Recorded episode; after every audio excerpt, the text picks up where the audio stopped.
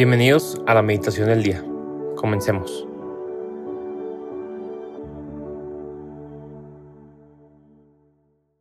En el nombre del Padre, del Hijo y del Espíritu Santo. Amén.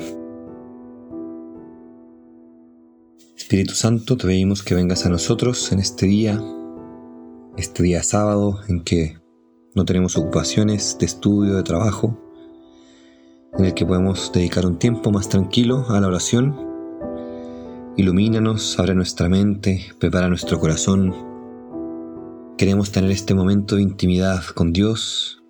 Revélanos cuál es tu palabra, qué es lo que quieres decir a nuestros corazones, qué es lo que quieres hacer en nuestro interior.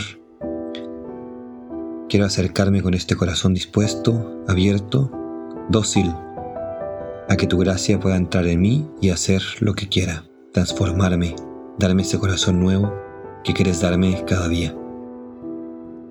El Evangelio que hoy vamos a reflexionar está en el capítulo de San Juan, capítulo 2, versículos del 1 al 11. Es el que corresponde al día de hoy, sábado 7 de enero. Dice, En aquel tiempo hubo una boda en Caná de Galilea, a la cual asistió la madre de Jesús. Este y sus discípulos también fueron invitados. Cuando faltaba el vino, María dijo a Jesús, Ya no tienen vino. Jesús le contestó, Mujer, ¿qué podemos hacer tú y yo? Todavía no llega mi hora. Pero ella le dijo a los que servían, hagan lo que él les diga. Había allí seis tinajas de piedra, de unos cien litros cada una, que servían para las purificaciones de los judíos. Jesús dijo a los que servían, llenen de agua esas tinajas. Y las llenaron hasta el borde. Entonces les dijo, saquen ahora un poco y llévenselo al mayordomo. Así lo hicieron, y en cuanto el mayordomo probó el agua convertida en vino, sin saber su procedencia, porque solo los sirvientes la sabían, llamó al novio y le dijo, Todo el mundo sirve primero el vino mejor, y cuando los invitados ya han bebido bastante, se sirve el corriente. Tú en cambio has guardado el vino mejor hasta ahora. Esto que Jesús hizo en Caná de Galilea fue la primera de sus señales milagrosas. Así mostró su gloria y sus discípulos creyeron en él. Palabra del Señor, gloria a ti, Señor Jesús. Bien, personalmente la verdad es que me gusta mucho este Evangelio de las bodas de Caná, eh, por muchos motivos. Eh, es interesante, por ejemplo, el hecho de que sea precisamente en una boda cuando Jesús empieza lo que se llama así su vida pública, ¿no? Los milagros, a predicar.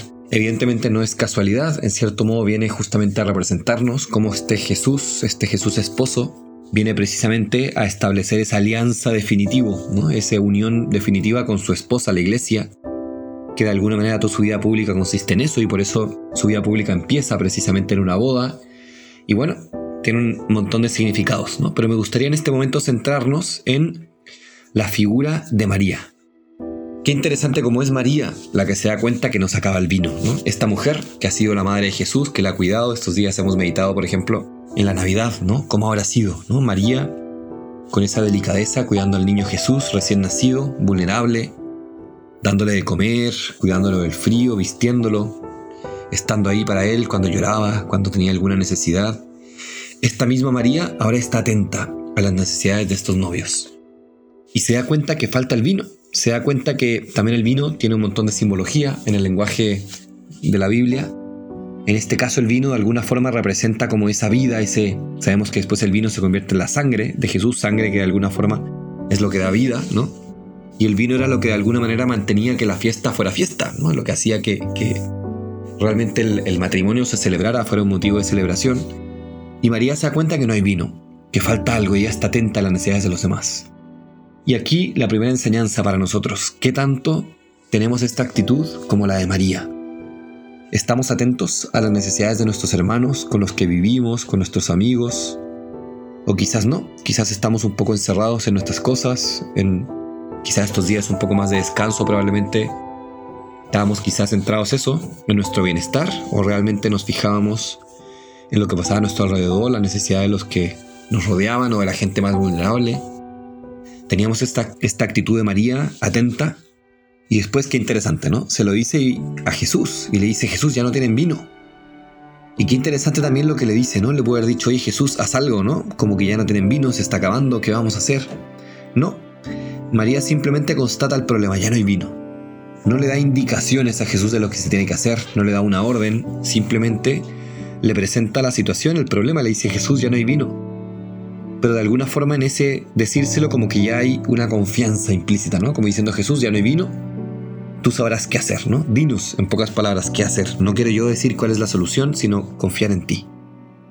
Qué bonita esta actitud de María también, ¿no? De confiar, de dejar en manos de Dios. Hay una palabra que se usa mucho en el cristianismo que es el abandono, el abandono entendido como este confiar plenamente en Dios, en dejarnos en sus brazos y que Él sepa qué hace con nuestra vida, abandonarnos en los planes de Dios. María entonces se abandona en Jesús. Y Jesús le responde esto, ¿no? De qué vamos a hacer tú y yo, no llega mi hora, como diciendo este no es nuestro problema. Y como María, una vez después de, de, recibir ese mensaje de Jesús, no se pone a discutir con él, no le dice lo que tiene que hacer, más bien se dirige a las personas y ¿qué les dice? Hagan lo que él les diga. Como dice una, una bonita canción, el consejo de María es obedecer a Dios, hay que hacer su palabra, hay que hacer lo que él nos dice. Qué bonito, ¿no? Y creo que podemos cerrar un poco la meditación de hoy con esto hacer lo que Él nos diga. ¿Qué tanto tenemos nuestro corazón abierto para hacer lo que Él nos diga? Lo que Él nos vaya mostrando. A veces nos lo dice claramente con la Biblia, la oración, con alguna necesidad que surge en nuestro día a día, con algo que nos dice alguien más, con lo que vamos descubriendo en lo que nos va sucediendo, en nuestro momento de intimidad con Él, quizá a la hora de recibir algún sacramento. Qué difícil a veces, ¿no? Hacer lo que Él nos dice. Y sobre todo cuando eso que nos dice Él, pues nos lo dice desde la cruz, sufriendo, difícil, pero qué importante es hacer lo que Él nos diga. Ese es el consejo de María. Ese es lo que nos recomienda esta mujer que vivió tan cerca del corazón de Jesús. Y si, y si hacemos lo que Él nos dice que va a pasar, pues ahí está el resto del Evangelio. Se produce el milagro, se multiplica el vino.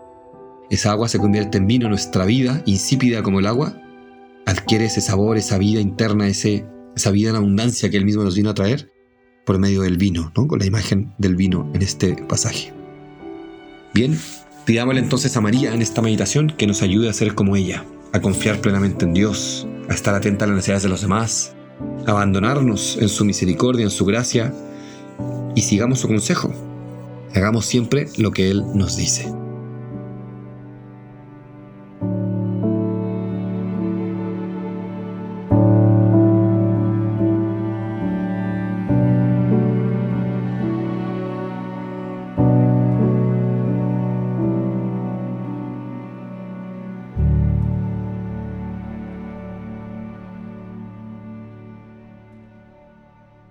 Te damos gracias, Señor, por todos tus beneficios, a ti que vives y reinas por los siglos de los siglos. Amén. Cristo, Rey nuestro, venga a tu reino. María, Reina de los Apóstoles, enséñanos a orar. En nombre del Padre, del Hijo y del Espíritu Santo. Amén.